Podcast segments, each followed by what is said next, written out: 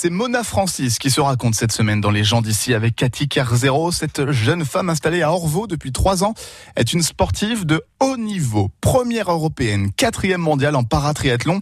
À l'âge de 21 ans, sa vie a basculé alors qu'elle poursuivait des études de médecine vétérinaire au Liban, pays natal de son père. Oui, alors j'étais à l'époque j'étais euh, j'étais pompier volontaire, donc euh, on faisait du sauvetage en mer, etc. Et puis l'été on travaillait dans des euh, dans des centres aquatiques. Donc je faisais ça, euh, ça faisait depuis euh, déjà trois ans quand j'ai eu mon accident.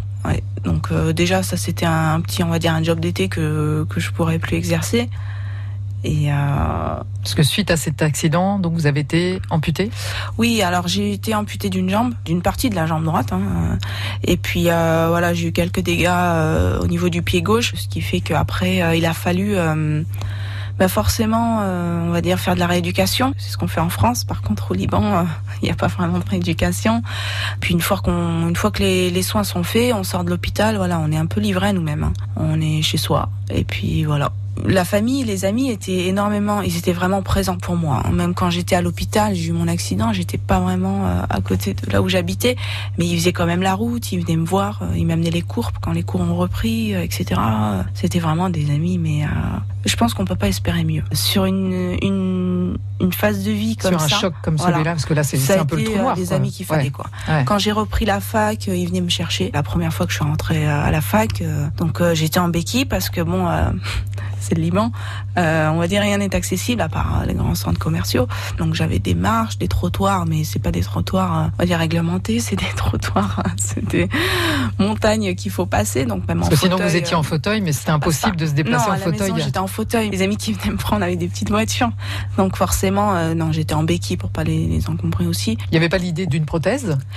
Faut savoir qu'au Liban, il y a un centre de rééducation qui prend toutes les personnes qui sont en fauteuil, mais bon, c'est des centres privés.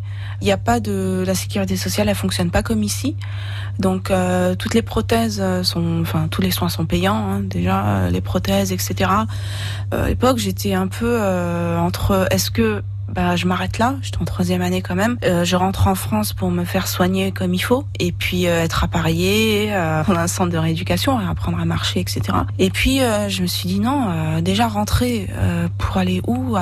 Il y a la famille de ma mère qui est ici, mais bon, je voulais pas me retrouver toute seule. Ben, à ce moment-là, oui, c'était le plus important, et puis également mes études, quoi. Je me suis dit non, je vais rester sur place, et puis avec ben, ma mère, etc. On est allé voir des banques, on a demandé des crédits, on a, on a fait ce qu'il fallait pour être appareillé, quoi.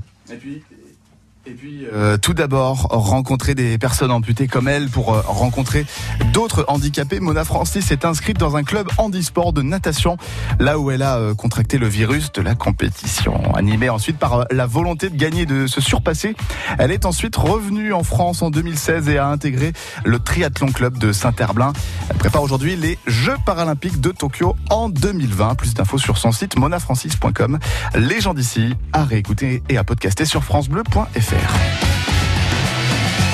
Sur France Bleu Loire-Océan, quel plaisir d'accueillir Sophie Scarpola. Bonjour, Bonjour, Sophie. Bastien Michel. J'aime beaucoup cette petite musique. Ah oui, c'est la musique de On découvre ensemble. Absolument. Et on gagne. On gagne des cadeaux, surtout deux places VIP pour aller encourager l'équipe de France de hand pour le match contre la Roumanie. Ce sera dimanche soir. Gros voilà. match, hein. c'est important, c'est euh, un match qualificatif pour euh, l'Euro C'est ça. Ouais. Pour l'Euro 2020. Alors, il y a un des joueurs euh, majeurs de l'équipe de France qui sera pas là, mais il y aura peut-être euh, des, euh, des joueurs du HBC Nantes qui seront euh, sur le terrain. Oui. Donc voilà, donc euh, à domicile entre guillemets euh, pour ces joueurs du HBC Nantes avec l'équipe de France de handball. Vos places à gagner avec Sophie Scarpoula. Des places VIP. VIP, pardon. J'insiste. Vous allez être comme des coques en pâte. Mhm. Ah bah oui. Parfait, c'est à partir de Ça 11 se mérite. Oui.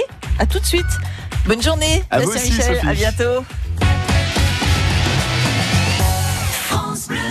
Dans ma boîte ce mardi, on vous emmène à la conserverie Gendreau à Saint-Gilles-Croix-de-Vie pour découvrir l'histoire et le savoir-faire de cette conserverie de sardines et de maquereaux créée en 1906. Rendez-vous à 7h15 et 15h15 sur France Bleu Loire-Océan. Pour la première fois, le vaisseau fantôme, l'opéra de Wagner sur grand écran en plein air dans près de 40 villes des pays de la Loire et de Bretagne. Jeudi 13 juin à 20h à Nantes, place Gralin et place Royale, à Angers, Guérande, sur l'île-Dieu, au Croisic, au Sable d'Olonne, à Notre-Dame-de-Mont, Pornic, Saint-Gilles-Croix-de-Vie Saint-Nazaire. Le vaisseau fantôme de Wagner en direct également sur francebleu.fr en son binaural 3D. Jeudi 13 juin à 20h, un moment d'exception vivre avec France Bleu Loire-Océan. Du bocage vendéen au pays d'Anceny, de Pornichet au port du Collet, France Bleu Loire Océan. On est